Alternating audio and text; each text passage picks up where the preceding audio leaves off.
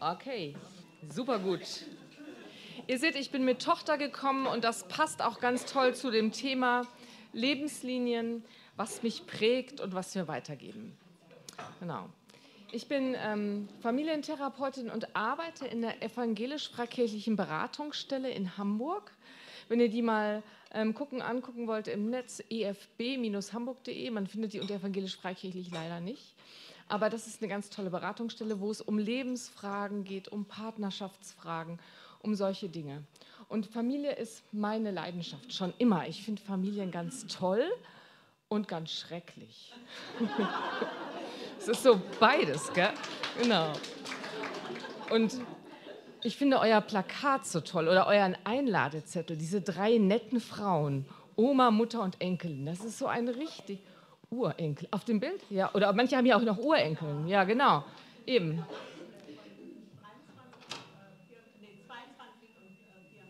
Boah, schon über 20-jährige Urenkel. Deswegen bin ich da. Das sind nämlich ganz spannende Themen, wie so Lebenslinien auch über Generationen gehen. Und das ist ja bei jedem von euch auch so. Manche sind hier Uromas, manche sind Omas und die können schon auf die nächsten Generationen hingucken und sagen, wir haben Kinder, wir haben Enkel. Warum sind die so komisch geworden? Oder was ist denn bei denen? Was ist gut geworden? Was habe ich denen mitgegeben? Und ich finde das ja auch so spannend, über das Thema nochmal nachzudenken und zu sagen, was möchte ich denn, solange es mich gibt, nochmal ansprechen? Möchte ich vielleicht auch nochmal was ändern? Möchte ich an dieser Lebenslinie, die weitergegangen ist, nochmal was verstellen?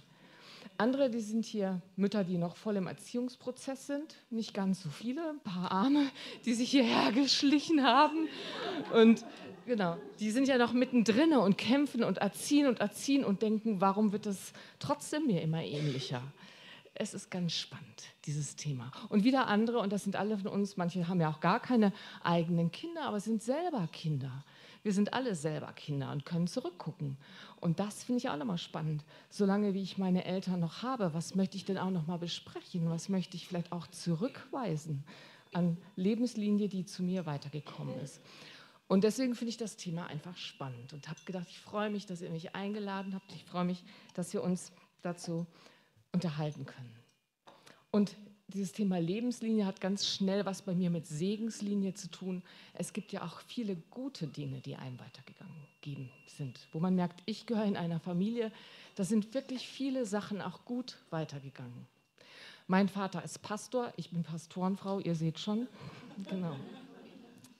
Und ähm, er hat meinen Taufspruch ausgesucht und der heißt, ich will dich segnen und du sollst ein Segen sein. Ihr seht schon, wie er sich das überlegt hat. Ich finde das aber als Lebensmotto gar nicht schlecht. Ich finde das toll. Also, dass Gutes von zu uns kommt, vielleicht damals hat es ja Gott zu Abraham gesagt, vielleicht von Gott, aber auch von unseren Eltern. Es kommt Gutes und das können wir weitergeben. Nicht nur an die nächste Generation, auch, auch an alle, die mit uns zu tun haben. Finde ich ein tolles Motto.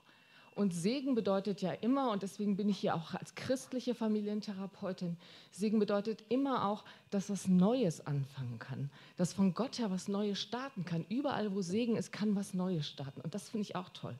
Weil sonst würde ich mich mit euch gar nicht so gern über das Thema unterhalten. Dann könnten wir sagen, so ist es fertig. Aber ich gehe davon aus, dass man bei Dingen, wo sich was festgefahren hat, wo was festgelegt ist, wo was läuft, dass da auch immer wieder was Neues reinkommen kann und sich das ändern kann. Und darüber wollen wir heute ein bisschen nachdenken. Ich fände aber spannend, jetzt erstmal mit euch ähm, zu überlegen, dass ihr euch kurz mal austauscht, wenn ihr an eure Familie denkt, an eure Mütter, an eure Großmütter oder an eure Töchter. Was ist denn so Gutes in eurer Familie, wo ihr sagt, das gibt es bei uns? Das ist so was richtig Gutes, was wir in unserer Familie weitergeben. Das bei uns, das tauscht doch mal einfach mal zwei, drei Minuten aus mit euren Nachbarn, was ist in unserer Familie eigentlich toll? Was ist was Gutes?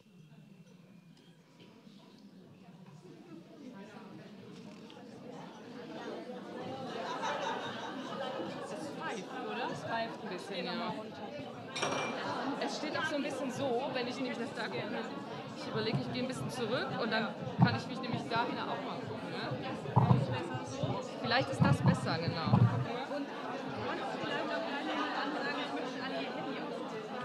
Ja, meinst du, daran liegt das? Ah, okay, gut. Ja, gut. So. Ich habe beschlossen, ich mache es mit meinem ist- Handy. ist das mein, Das ist ähm, deine Aufnahme.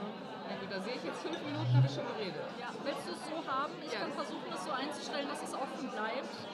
Ja, dann brauche ich das nicht liegen haben, dann stört mich das gar nicht. Genau. Weil dann sehe ich da ja. Oder ich kann ja einfach drauftippen, dann sehe ich die Zeit wieder, oder?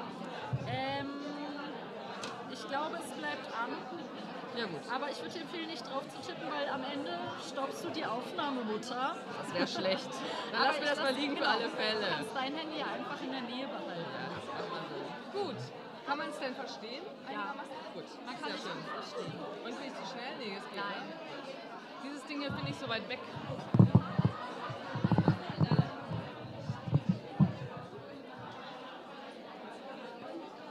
Ja.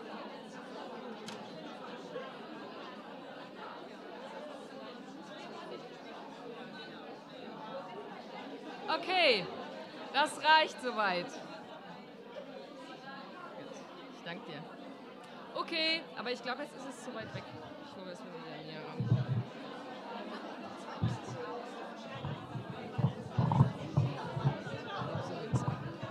Okay, ich würde gerne weitermachen. ja, ja, genau. Jetzt habe ich den Wolf losgelassen. Ja? So, es fängt jetzt wieder bei Ja. Gut, vielen Dank. Das reicht. Ihr werdet noch viel, viel, viel mehr finden. Gell? Ist das nicht toll? Eigentlich könnte ich jetzt gehen und ich lasse euch jetzt stundenlang darüber reden, was gibt es alles Gutes in meiner Familie, was weitergegeben wurde und wie toll ist es. Und dann kann man sich auch mal bedanken dafür, mal hinschauen, das feiern. Das ist doch was Schönes, oder? Dass es so Linien gibt, die durch Familien gehen. Richtig gut. Ich möchte mich mit euch ähm, aber auch über die andere unterhalten und das finde ich ganz spannend. Also manches kriegen wir ja von unseren Eltern mit. Das sind einfach Gene. Grundbausteine, Begabungen, Fähigkeiten, gesundheitlicher Status, was da nicht alles festgelegt ist in unseren Genen. Und das haben wir einfach so. Geschenk, schön. Genau. Dann gibt es erlernte Muster, kopiertes Verhalten, was wir so uns von unseren Eltern gelernt haben. Das macht man so bei uns, mache ich auch so. Oder meistens die Kreativen machen es dann genau so nicht, aber ist auch erlernt. Ja? Dazu gibt es tausend Bücher, spannend. Damit beschäftigt sich die systemische Familientherapie ganz viel mit erlernten Mustern und auch mit Wiederholungszwang in Familien. In manchen Familien gibt es manche Phänomene besonders doll. Das ist aber auch eigentlich ein alter und guter und toller, spannender Hut. Habe ich immer mitgearbeitet. Und jetzt gibt es was brandneues. Und das wollte ich euch mitbringen. Da bin ich so begeistert von. Da lese ich ganz viel. Und zwar gibt es einen Bereich in der Biologie, ein neues ähm, Forschungsgebiet. Das ist die Epigenetik. Ich weiß nicht, ob ihr das schon mal gehört habt. Das kommt aus der Zellbiologie, äh, der molekularen, und es geht darum, dass die Gene Anhängsel haben, die Epigene. Und diese Anhängsel, da forscht man im Moment ohne Ende. Das ist auch noch nicht fertig. Das ist spannend, das ist revolutionär, weil diese Epigene, die sind wie ähm, in allen Zellen drin, wo unsere Gene sind, und bilden einen Teil unseres Zellgedächtnisses. So nennt man das. Da gibt es Einstellungen, dass man zellulär manchmal viel mehr weiß und viel mehr mitbekommen hat von seinen Vorfahren, als wir bisher gedacht haben. Und durch die Traumatherapie kommt man immer mehr daher und sagt, boah, da gibt es Dinge, da ist was weitergegeben worden. Woher wissen die das? Zweite, dritte, vierte Glied, wie schon in der Bibel steht. Und das ist völlig spannend, wo das hier gesagt wird, weil nämlich in der Epigenetik merkt man, es sind Sachen, die werden weitergegeben. Und ratet mal, wann so eine epigenetische ähm, Anhängsel-Sache, die man drangehängt hat, abflacht, wenn man nichts macht, in der dritten oder vierten Generation. Ganz spannend. Also da gibt es Einstellungen und das finde ich, ich erzähle euch mal ein Beispiel. Und äh, wir werden uns damit beschäftigen, weil das ist der Bereich, der mich interessiert und wo ich merke, der ist brandneu und da ist man auch noch nicht fertig, aber das ist so spannend. Wir haben in unserer Gemeinde Zwillinge. Gerade mal ein Jahr sind sie. Und können also laufen und sind bei diesen anderthalb Wortsätzen. Genau. Und von diesen Zwillinge, einer fällt um, fällt mit der Unterlippe auf die Tischkante, Zungenbändchen durch. Ihr könnt euch das vorstellen. Blut spritzt. Genau. Und der zweite Zwilling macht Bet. Eltern voll in Panik. Erstmal zum Arzt, denken hinterher, hä? Was hat denn der jetzt gemacht? Wo hat denn der das gesehen? Noch nie hat der Händefalten gesehen. Wir in unserer Gemeinde beten so, manchmal so, aber nicht so. Ähm, die Eltern auch nicht. Ja, wie kommt ein Kind da drauf und macht, bet, ganz spontan auf eine Schocksituation? Waren die noch nicht? Waren die noch nicht? Und das ist was, was man denkt, hä? Ja, die Eltern von denen, die wohnen aber in einem anderen Land. Ähm, das haben die bei denen nicht gelernt und gesehen. Die haben so gebetet. Ja. Überlegt man so. Ja. Ich merk's. Ich muss euch noch mehr Beispiele erzählen. Ja? Es geht um solche Genau, es gibt ganz viel durch Beobachtung, aber witzigerweise, man beobachtet es und sieht, es gibt noch viel mehr als das, was man sich so einfach durch Kopieren erklären kann. Mein ältester Sohn hat eine ganz komische Art gehabt, auch in diesem Alter. Wenn der wütend wurde, hat er sich auf den Fußboden geschmissen und um noch lauter brüllen zu können, hat er mit seinem Kopf auf den Boden geschlagen. Blödes, blödes Verhalten haben wir ihm abtrainiert. ja? Da haben wir gedacht, hä? Okay. Gut, vorbei. Fünf Jahre später kam mein dritter Sohn, schmeißt sich auf den Boden, nimmt den Kopf, schlägt ihn auf den Boden und heult ins Gedenk. Hä? Nie gesehen? Was ist das denn? Was ist das denn? Und da ist man im Moment am gucken, was gibt es denn? Gibt es Dinge, die in den Zellen irgendwie angelegt sind? Und man kommt auf die Idee, ach, es gibt Epigene, da forscht man gerade. Und zwar sind die irgendwie, ihr müsst euch das ein bisschen so vorstellen, so beschreibt man das, ähm, dass durch Erfahrungen, die man macht, man hat ja seinen ganzen Gensatz, seine ganzen Möglichkeiten, aber es ist ein bisschen wie so, als wäre der Gensatz eine Lampe und das Epigen ist so ein Schalter dran, so ein Dimmer. Und wenn man Schrecken hat, wenn man was hat, ihr kennt das, der Schrecken fährt in die Knochen. Wenn irgendwas ist, traumatologisch zum Beispiel, dann dimmt man erstmal runter macht man das Licht ein bisschen runter. Irgendwie ist das so. Der Zugang zu den unseren Möglichkeiten, zu, der Zugang zu dem, was wir haben können, der wird durch Erlebnisse manchmal runtergedimmt. Und das ist eine ganz spannende Sache. Ach, guck. Da, da ist, man ist im Vorstand noch gar nicht fertig. Das wird revolutionär auch für die, für, die, ähm, für die Medizin, für alles Mögliche. Man hat angefangen, Forschungen zu machen. Man hat also Mäuse genommen, macht man ja immer, Mäusemänner, Mäuseriche, und hat die gestresst so dass ihr Puls hochging. Dann hat man sie zusammengebracht mit ruhigen Mäusefrauen, die haben zusammen Kinder gekriegt. Und was ist passiert? Die neuen Mäuse hatten schon eine höhere Pulsfrequenz von Anfang an. Die Einstellung, die Stresseinstellung war durch diese Mäuse, gestressten Mäusemänner schon höher. Das waren keine anderen Gene, sondern die haben einfach ein anderes Stresslevel gehabt. Von Anfang an.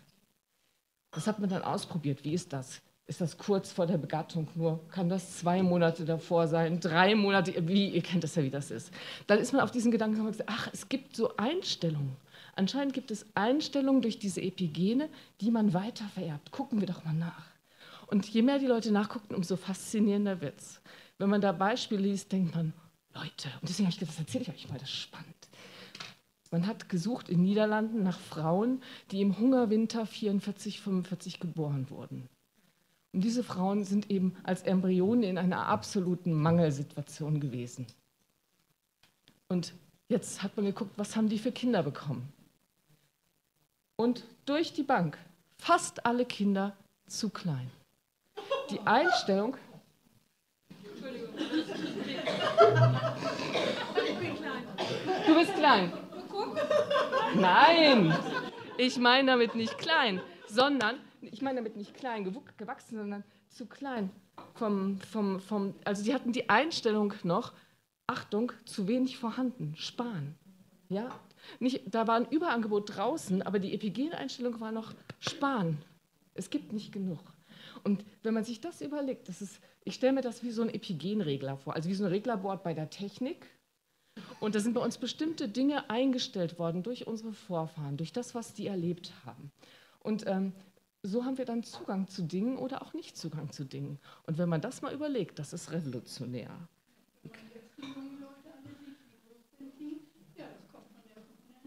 Genau, das kommt dazu, gell? aber trotzdem sind, ja. Ja. Aber trotzdem gibt es Dinge, die, die sind eingestellt und die gehen über die Generation. Ich finde es ganz spannend, da hinzugucken und zu sagen, boah, was ist das? Wenn ich mir das so vorstelle, gibt es dann vielleicht Bereiche in meinem Leben, wenn ich von meinen Eltern geboren bin, wo etwas ganz leicht mir fällt? Ist mir einfach so zugänglich? Dann könnte das ein Bereich sein, wo mein Epigenregler ganz aufgedimmt ist. Lampe an. Und andere Bereiche, da bin ich einfach unterbelichtet, da habe ich keinen Zugang zu. Und vielleicht ist dadurch irgendwas mein Epigenregler runter. Ist nur eine Möglichkeit. Es gibt ja auch viele andere Möglichkeiten, kopieren und so, aber ich finde es spannend, da nochmal drüber nachzudenken. Ich habe so über mich nachgedacht. Wie gesagt, Pastorenfrau, Pastorentochter, beide Generationen bei mir, vier Generationen Baptisten. Ich bin so richtig aus einem Nest raus. Und bei mir ist es so, ich habe mich schon immer gewundert, ich kann mich nicht erinnern, jemals nicht an Gott geglaubt zu haben. Für mich war das immer ganz klar, dass es den gibt. Das ist in mir, das ist keine Leistung, das ist etwas, das ist in mir ganz, ganz, ganz fest drin. Irgendwie, das habe ich ich müsste mich anstrengen, anders zu denken. Und das ist jetzt nichts, ähm, wo, wo ich einfach sage, das ist jetzt, weil ich so toll bin oder so. so ich habe das Gefühl, da ist bei mir einfach ein Regler ganz weit auf. Alle meine Früheren haben schon so gedacht. Die haben einen Regler ganz weit aufgemacht. Und ich erlebe andere Leute in der Therapie, jetzt gerade habe ich ein Ehepaar, die kommen eben aus der Ex-DDR, die haben nie damit zu tun gehabt und die merken, dieser ganze Bereich ist bei uns völlig unterbelichtet. Also uns fällt kein Gedanke dazu ein. Ob das jetzt nur Epigene sind, aber es ist ja spannend. Und die müssten diesen Regler erstmal aufdimmen. Und interessant ist sowas ja, wenn ich dann überlege, ja, wie gehen wir denn damit um?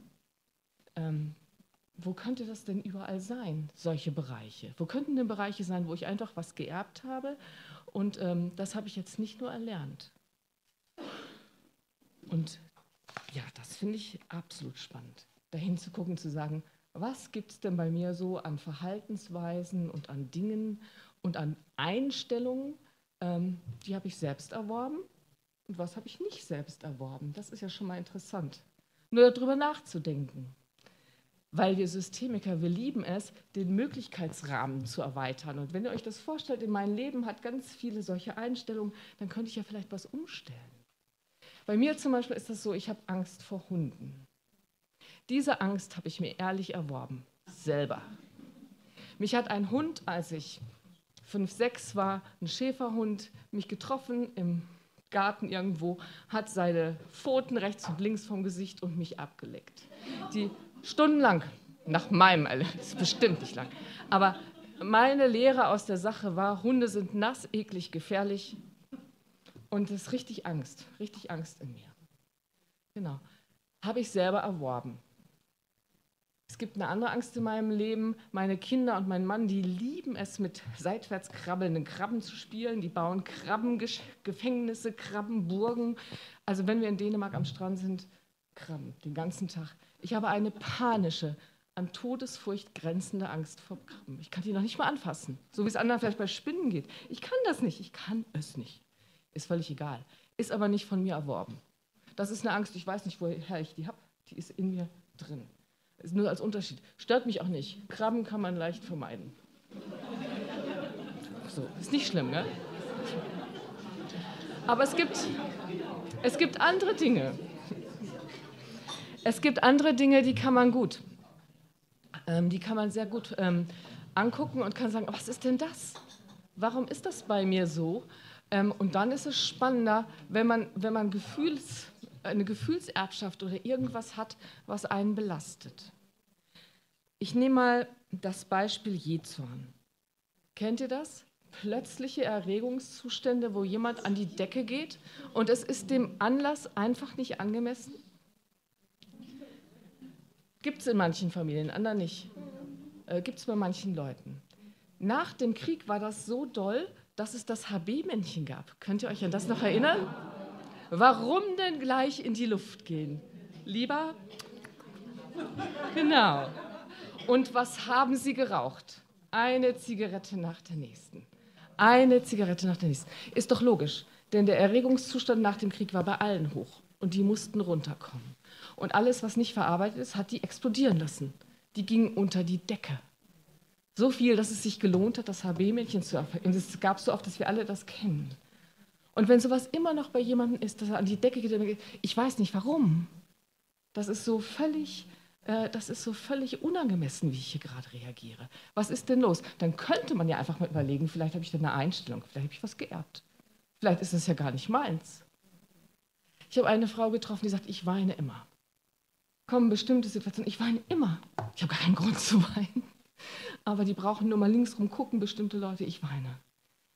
Ist doch spannend, warum? Ja, das wäre zum Beispiel eine Möglichkeit. Deswegen, man muss immer gucken, was ist meine Erklärung oder stimmt es einfach nicht? Ist es nicht angemessen?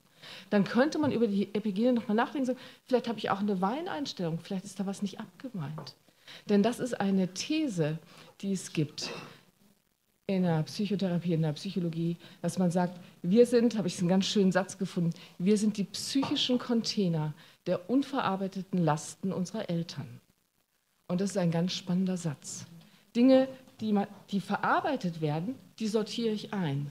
Dinge, die nicht verarbeitet werden, die ich einfach verdränge, die gebe ich auch weiter, weil verdrängen geht nicht. Und wenn man darüber nachdenkt, ist ja nochmal spannend, was ist das? Wenn so Dinge in mir sind, in meiner Lebenslinie, wo ich denke, die habe ich nicht ehrlich erworben. Also komme ich nicht drauf. Dann kann das was Verdrängtes, Traumatologisches sein. Darüber denken wir viel nach. Aber es könnte auch sein, dass ich was von der letzten Generation mitgenommen habe. Wenn ich irgendwo einen Ekel habe, der ganz, ganz tief sitzt. Wenn ich ein Vernichtungsängste habe. Ein Lebensunwertgefühl, was überhaupt gar keinen Grund hat. Katastrophierende Erwartungen Manchmal gibt es so Sachen, wo man denkt, hey, was ist denn das? Ich kenne das in meinem Leben. Ich kenne in meinem Leben Gedanken, wo ich denke, da ist ein Unwertgefühl drin, das passt nicht. Das passt nicht. Ja? Aber ich, inzwischen habe ich Ideen, woher das kommen könnte. Und ich sage nachher auch was, wie man dazu umgehen kann. Aber es ist spannend, darüber einfach nachzudenken. Manchmal gibt es auch sowas, ähm, ja, ähm, wie bei Ängsten. Es gibt normale Ängste und es gibt Vernichtungsängste. Da hängt noch was dran. Und das ist dieser Gedanke des Epigens. Da hängt noch mehr. Da hängt noch mehr. Ähm, manchmal gibt es auch so Denkverbote. Ich darf bestimmtes nicht denken. Das fällt mir irgendwann auf. Ich weiß nicht, ob da, euch das so geht. Ich zum Beispiel habe diese Grundüberzeugung, Männer sind gefährlich. Das stimmt ja auch. Ja? Aber, aber nicht in der Tiefe, wie das bei mir ist. Ich kann es inzwischen verorten. Jetzt weiß ich, dass meine Oma wirklich dolle vergewaltigt wurde und das ist mir von ihr auch erzählt worden, aber da ist auch eine Grundeinstellung bei mir, wo ich merke, da muss ich jetzt mal anpassen, stimmt das überhaupt zu meiner Lebenssituation? Sind die Männer, mit denen ich lebe, so gefährlich, wie meine Oma mir das rübergebracht hat? Und das muss ich anpassen. Ich finde sie anders gefährlich, sage es mal so. Aber darüber nochmal nachzudenken. Ich habe da was mitbekommen, Einstellungen oder auch Denkverbote, Dinge, die ich gar nicht denken darf. Da denkt man nicht hin. Ich habe ja ähm, als Beispiel äh, äh, ganz viele Beispiele vom Krieg her noch. Ganz viel haben wir beschlossen, nach dem Krieg nicht zu thematisieren. Jetzt langsam, wir sind in der dritten, vierten Generation, kommt das hoch. Aber da wurden Epigenregler runtergeregelt. Hierüber reden wir nicht. Dunkel. Bestimmte Bereiche konnten wir nicht drüber reden. Und das ist interessant. Bestimmte ganze Männergenerationen hatten es ganz, ganz schwer, über Gefühle zu reden. Ist doch logisch. Es gab keine Psychiater und das Einzige, was sie machen konnten, wir haben nach dem Krieg beschlossen und wir konnten das auch nicht anders als Tätervolk, zu sagen, wir reden nicht über Gefühle, wir bauen Deutschland auf. Hätte uns auch vernichtet. Waren ja, waren ja auch schlimme Sachen. Aber da ist was runtergeregelt. Und heutzutage merkt man, dass wir daran arbeiten müssen. Männer müssen richtig lernen, Gefühle zu thematisieren, zu besprechen, zu fühlen. Und das ist, finde ich, ein spannendes Thema nochmal wahrzunehmen. Ach, guck mal, vielleicht gibt es ja bestimmte Denk- und Fühlverbote oder Sachen, wo, wo ich merke, ach, da darf ich auch gar nicht drüber reden. Über sowas kann ich nicht nachdenken. Und das verortet man inzwischen zum Teil in den Epigenen, dass man sagt, das sind Sachen runtergedimmt, ich habe keinen Zugang. Ich erzähle euch mal ein Beispiel noch zum Thema Krieg, dann gehe ich noch mal an was anderes hin. Aber ähm, das finde ich so spannend. Ich war bei einem Marsch des Lebens, da ging es auch noch mal um Nazi-Vergangenheit. Und eine junge Frau, die war jünger als ich, sagte: Leute, ich verstehe das gar nicht, dass mir das nie aufgefallen ist. Mein Opa war bei der Bundesbahn, bei der Reichsbahn damals. Der hat bei der Eisenbahn gearbeitet und weiter habe ich nie gedacht. Danach durfte ich nicht weiter denken. Das ist so eine Leerstelle. Opa war bei der Bahn. Ich habe nie überlegt, wo. Ich habe nie überlegt, was hat er transportiert. Ich habe nie überlegt, was war seine Rolle im Zweiten Krieg. Ich brauche euch gar nicht erzählen, was sie war. Ihr ahnt es schon. Aber sie sagt, ich durfte da nicht drüber nachdenken. Es war mir gar nicht möglich, darüber nachzudenken. Es ist eine Leerstelle. War verboten. Da war der Regler auf dunkel. Ja, und das ist in den Zellen drin. Man hat es gar nicht. Und das finde ich spannend, das wahrzunehmen. Vielleicht gibt es ja sowas. Interessant. Und ich ähm, fände es nochmal spannend, ganz kurz für euch mal zu überlegen, gibt es sowas bei uns in der Familie, wo ich denke, Bereiche, wo mir das auffällt, da gibt es Dinge, die sind unterbelichtet? Haltet das nochmal kurz fest. Und wie geht man dann damit um? Genau. Ich finde das deswegen so spannend. Ich habe euch ja gesagt, ich bin hier, weil ich evangelisch-freikirchliche Beratungsstellenfrau bin, weil ich christliche Familientherapeutin bin, weil ich glaube, Gott macht immer Neues möglich.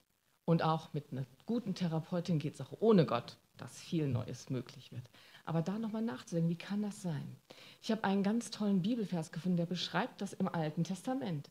Da steht in Hesekiel, wird ein Sprichwort zitiert, da steht, die Väter haben saure Trauben gegessen und die Kinder bekommen stumpfe Zähne. Das beschreibt das, oder? Ist das nicht cool? Die Väter essen saure Trauben und die Kinder haben stumpfe Zähne. Das ist so eine weitergereichte Folge. Und dann steht da im Alten Testament schon, ich will das nicht mehr. Ich bin der Vater für die Seele der Väter und für die Seele der Kinder und jeder soll nur für seine Missetat. Und das finde ich cool. Also, dass, dass Gott das gar nicht will, dass das so weitergeht, dass er helfen will, dass man da wieder was raus und verstellen kann. Aber wie kann das gehen? Ich habe mit einer alten Frau zusammengearbeitet, eine katholische Pfarrhaushälterin. Und die war total klasse von dem Priester, so eine Mitarbeiterin höchsten Grades. Die hat immer gebetet, lass die Kinder nicht sehen, ähm, ernten, was die Eltern gesät haben.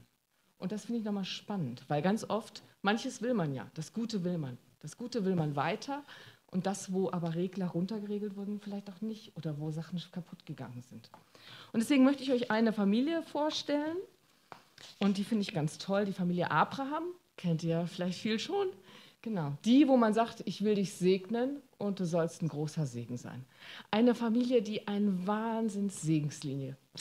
Waren die gut für alle. Und gleichzeitig haben die so ein paar Engstellungen und Festlegungen gehabt, wo man denkt, über Generationen. Ja, und das ist ja ganz oft so. Auch gerade die Frommen, die haben so ihre anderen Dinge auch. Diese gemischte Tüte. Und das finde ich so wichtig bei denen anzugucken. Wie passiert das denn, dass man sowas runterregelt? Oft durch Traumata, oft durch Schrecken, oft durch Sachen, aber manchmal auch einfach durch falsches Verhalten. Und das passiert auch so. Bei Abraham und Sarah war das so, dass sie ein Wunschkind gekriegt haben, den Isaak. Aber weil ihnen das zu lange gedauert hat, haben sie vorher ein Platzhalterkind in die Welt gesetzt, Ismael. Und mit dem gehen sie von Anfang an wirklich blöd um. Das ist einfach das Platzhalterkind. Und als das Wunschkind kommt, da ist dieses Kind übrig. Es ist für dieses Kind nicht genug da. Und was machen sie? Sarah trittst von Anfang an gegen den und will den loswerden und sagt, schick ihn in die Wüste, bring ihn um. Diese Idee, wir könnten eine Sache ähm, durch Wegschicken, durch Umbringen wegkriegen, das war die Idee der Familie Abraham. Wir schicken den Ismael in die Wüste und das wird nichts weiter mit uns machen. Sie schicken ihn weg, Gott löst das zum Glück, aber für die Familie Abraham nicht. Isaac wächst mit diesem Gedanken auf, das ist die Regelung, es gibt nicht genug für alle und dafür darf man deinen Bruder in die Wüste zum Sterben schicken. Und als Isaak und seine Frau Kinder kriegen, bekommt Rebekka Zwillinge. Und diese Zwillinge im Bauch der Mutter streiten sich derart, die haben von Anfang an nicht genug Raum, dass die Rebekka sagt, wäre ich doch nicht schwanger geworden. Und so bleibt es. Diese Kinder werden geboren, das sind Jakob und Esau, und von Anfang dieser Gedanke, es ist nicht genug für alle da. Wir müssen gucken, dass einer am meisten abkriegt.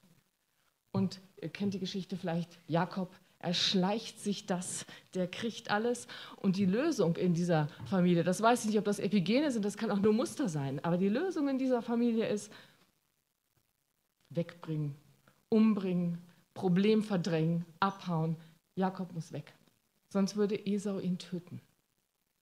Dann denkt man sich, Leute, warum lebt ihr hier das Gleiche? Zwei Brüder und einer muss wieder weg. Ist doch so schade. Nach Jahren kommt Jakob zurück. Er hat inzwischen schon Kinder. Er hat ähm, alles Mögliche, ihm geht es auch gut. Und er reist seinem Bruder entgegen und hat total Angst. Und jetzt kommt ein erster Lösungsansatz. Der Esau, Esau ist zu einer Lösung gekommen. Und das finde ich eine ganz tolle Sache. Jakob begegnet ihn, ähm, hat Bestechungsgeschenke mitgebracht, alles Mögliche überlegt, aufgerüstet, damit das klappt. Und dann kommt der Esau ihm entgegen und sagt, ich habe genug, mein Bruder, behalt, was du hast. Ganz einfacher Satz. Da ist dieser Regler von, es ist nicht genug da, auf, ich habe genug hochgeregelt. Und das finde ich so toll. Da, da ändert sich auf einmal was und es ist möglich. Dann sagt Jakob, ach, du kannst alles von mir da haben, was ich dir vorbereitet habe, ich habe auch genug. Ja, logisch. Ja, aber das war so komisch eingestellt. Blöderweise, bevor diese Lösung war, hat Jakob Kinder gekriegt. Und in den Zellen dieser Kinder ist immer noch dieser Gedanke, es ist nicht genug für alle da. Und als Josef sagt, ich bin der Schönste, welche Gedanken haben alle Geschwister? Dritte Generation, lasst uns den umbringen, der muss weg. Der muss weg, am besten umbringen. Und dann schicken sie ihn nach Ägypten. Und man denkt sich, hä? Wieder und wieder ist das. Und wieder ist dieser Gedanke, es ist nicht genug für alle da. Und man denkt sich, hey, was soll das denn? Zum Glück passiert auch hier das, dass der Josef eine eigene Geschichte startet und irgendwann dann, als seine Brüder ihm begegnen, zu ihnen sagen kann, ihr wolltet es schlecht machen, aber Gott wollte es gut machen. Und ich habe genug für euch alle. Da hat er auf einmal so viel, dass er sie damit reinnehmen kann. Da wird es wieder gelöst. Und das finde ich ähm, so eine spannende Sache mal zu gucken. Es gibt schon in ganz alten Geschichten, in ganz vielen Familien, mit denen ich zu tun habe und mit denen ich Stammbäume erarbeite und gucke, was sind denn Muster, merke ich, hey, das, was ihr erlebt, ist ein bisschen ähnlich in anderen gewesen. Es gibt Familien, da streiten sich alle Geschwister. Es gibt Familien, da streiten sich überhaupt keine Geschwister. Es gibt, also es gibt ganz oft sowas, wo man denkt, hey, was ist los? Und wenn es sowas gibt, ist ja spannend darüber nachzudenken, wie könnte man denn da rauskommen? Was könnte man machen, um seine Regler zu vergrößern. So, jetzt muss ich gucken, ob das hier noch läuft. Guckst du mal für mich? Gut, dann, ähm, sehr schön.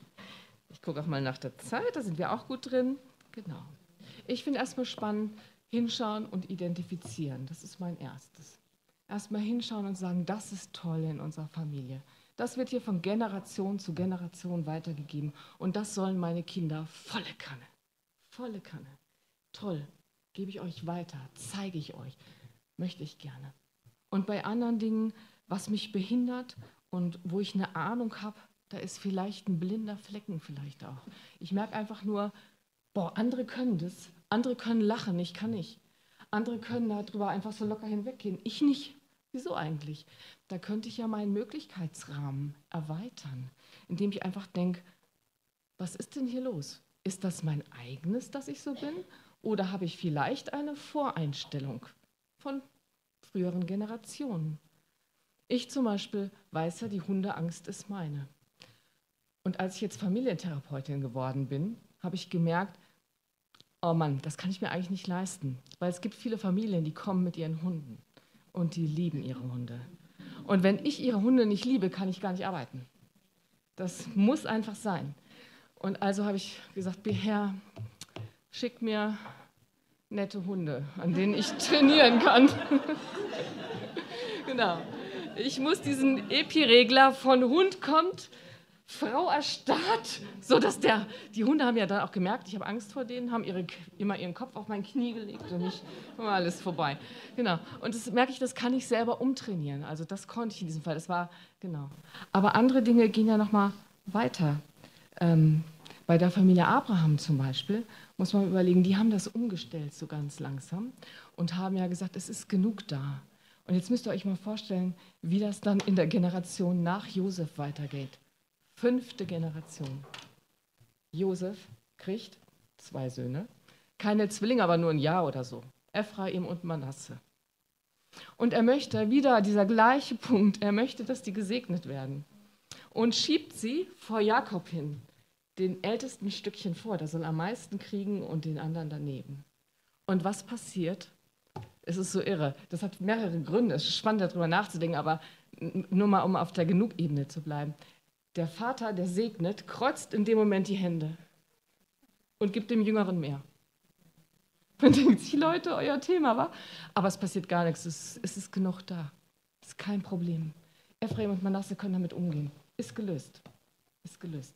Und das ist so toll, wenn ich mich immer mit meiner Schwester streiten muss, so wie schon meine Mutter sich mit ihrer Schwester gestritten hat und wie es da schon gab, wenn ich immer unter die Luft gehe, so wie schon mein Opa unter der Decke hing, wenn ich immer noch so heule, dann könnte ich überlegen, da ist doch vielleicht bei mir was, lasst mich doch mal da hingucken, ob ich das umstellen könnte.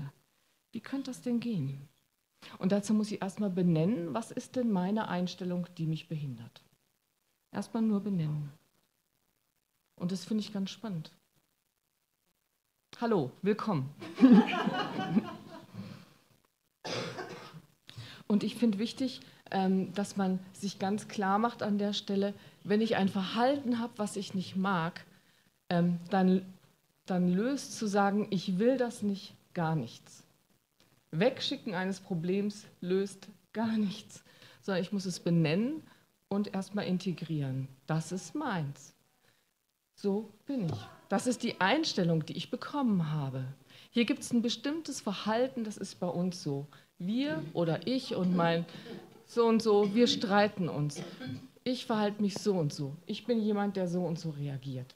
Das ist bei mir so eingestellt. Erstmal das benennen, das ist so.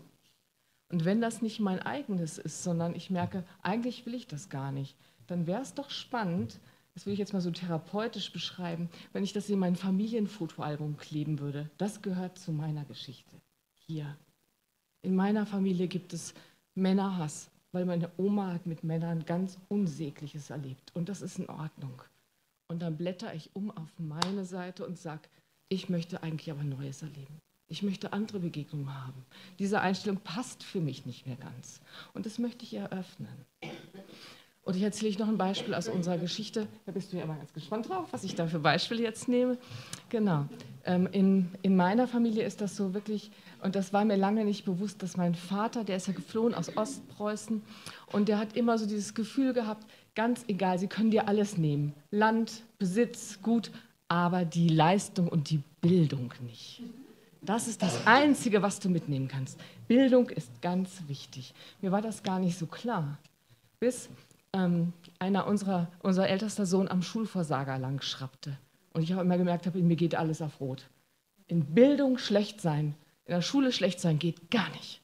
Das geht gar nicht. Ja? Eine Ablehnung in mir, wo ich dachte, Leute, ich liebe mein Kind. Was ist denn hier auf einmal für eine Urangst? Und ich bin so froh über diese Phase, weil wir gemerkt haben, wir müssen hier mal umblättern. Ja, dieses Leistungsthema ist Thema meines Vaters. Ich liebe meine Kinder bedingungslos. Das muss ich jetzt nochmal festmachen. Ich liebe meine Kinder bedingungslos und ich übe das. Und natürlich raste ich aus, wenn er mit einer 6 kommt. Ich raste aus. Und dann denke ich, umblättern. Ich liebe mein Kind bedingungslos. Wer bin ich hier eigentlich? Und das finde ich so wichtig, es wahrzunehmen. Ich kann meine Regler eventuell ein bisschen umstellen. Das muss ich aber erstmal üben. Das muss ich üben. Ja, und wie kriege ich das hin? Indem ich neue Gedanken und neue Bilder einpflanze in meine Seele. So macht man das auch bei Traumata und bei Angststörungen.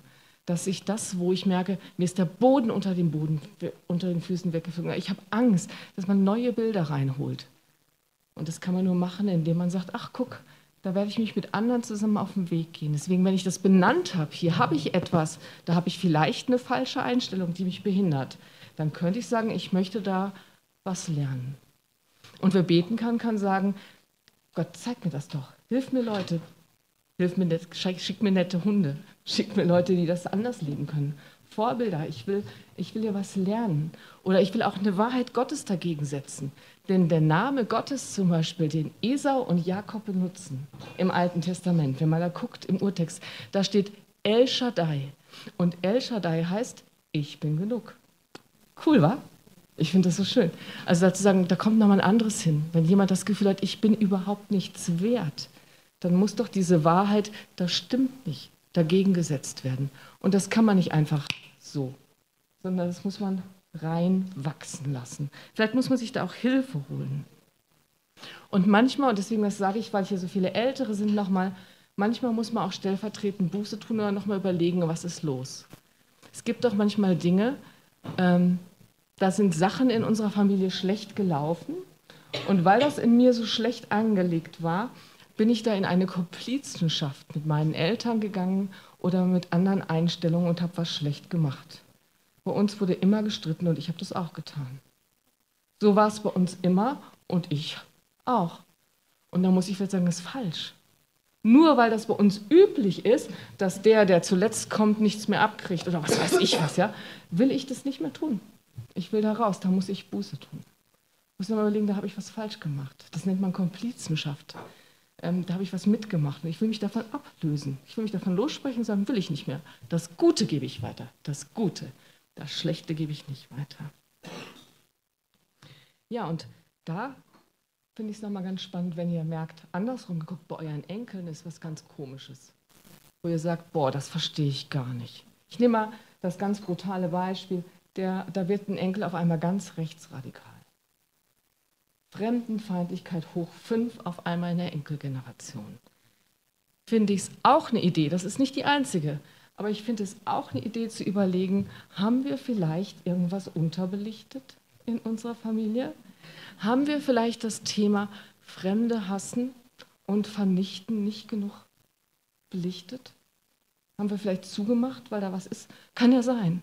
Und da muss ich vielleicht auch, weil ich zu dieser Generation nicht gehöre, stellvertretend nochmal Buße tun und sagen, Leute, da war was falsch und wir wollen anfangen, darüber zu reden. Wir müssen hier nochmal reden, weil in der Enkelgeneration passiert was, die haben eine Leerstelle.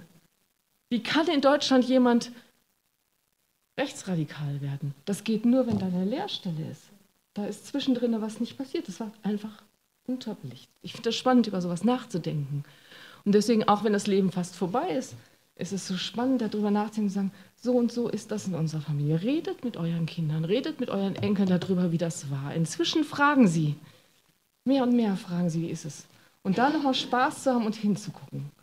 Weil ich bin so fasziniert von Familien. Es sind so tolle Sachen, weil ich kann so viel lernen. Und gleichzeitig darf ich regeln. Ich bin nicht festgelegt. Ich, muss, ähm, ich kann da auch raus. Ich kann mir helfen lassen. Nicht alles auf 100 Prozent aber wenigstens ein bisschen. Es ist ein langer Prozess. Es gibt ein Gebet in dem Psalm, damit ende ich jetzt auch. Im Psalm 139 sagt jemand, erforsche mich Gott und erfahre mein Herz. Prüf mich, sieh, wie ich es meine. Prüf, ob ich auf gutem Weg bin und leite mich auf ewig. Und das ist so meins, dass ich mir wünsche, dass mir Dinge bewusst werden und dass ich Neueinstellungen dann einnehmen kann. Mit dieser Verheißung, überall, wo ich Licht reinbringe, jetzt ist bei mir zu spät, ich habe meine Kinder schon geboren, lohnt sich nicht mehr. Ach Quatsch. Ja, aber ihr wisst, was ich meine. Das ist spannend. Wo ich Licht reinbringe, das verändert was für mich. Und da, Leute, beobachtet das Thema Epigenetik. Wir sind an der Anfang. Das wird ganz spannend noch, was sich da tun wird.